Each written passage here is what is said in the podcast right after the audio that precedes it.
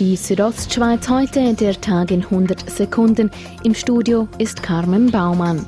Beim Heimrennen auf der Lenzer Heide wird Nino Schurter Zweiter.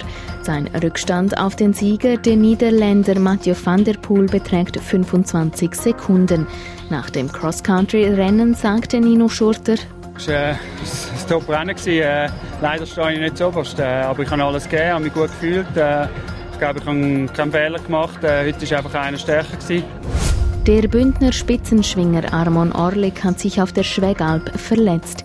Den ersten Gang bestritt Orlik noch erfolgreich, zum zweiten trat er nicht mehr an.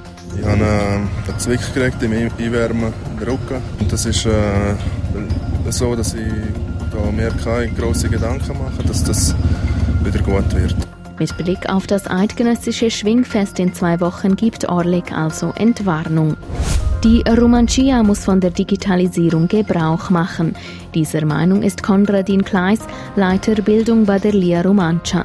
Durch die Digitalisierung sollen beispielsweise Übersetzungs- und Rechtschreibetools entstehen. Konradin Kleis erklärt, was man sich davon erhofft. Grundsätzlich wird einfach viel mehr romanisch können sein durch das. Oder eben, wenn es dann nicht da ist, wird das einfach nicht passieren. Weil Wanderwege im Winter durch Lawinen oder Rüfen oft Schaden nehmen, werden sie vor dem Sommer instand gesetzt.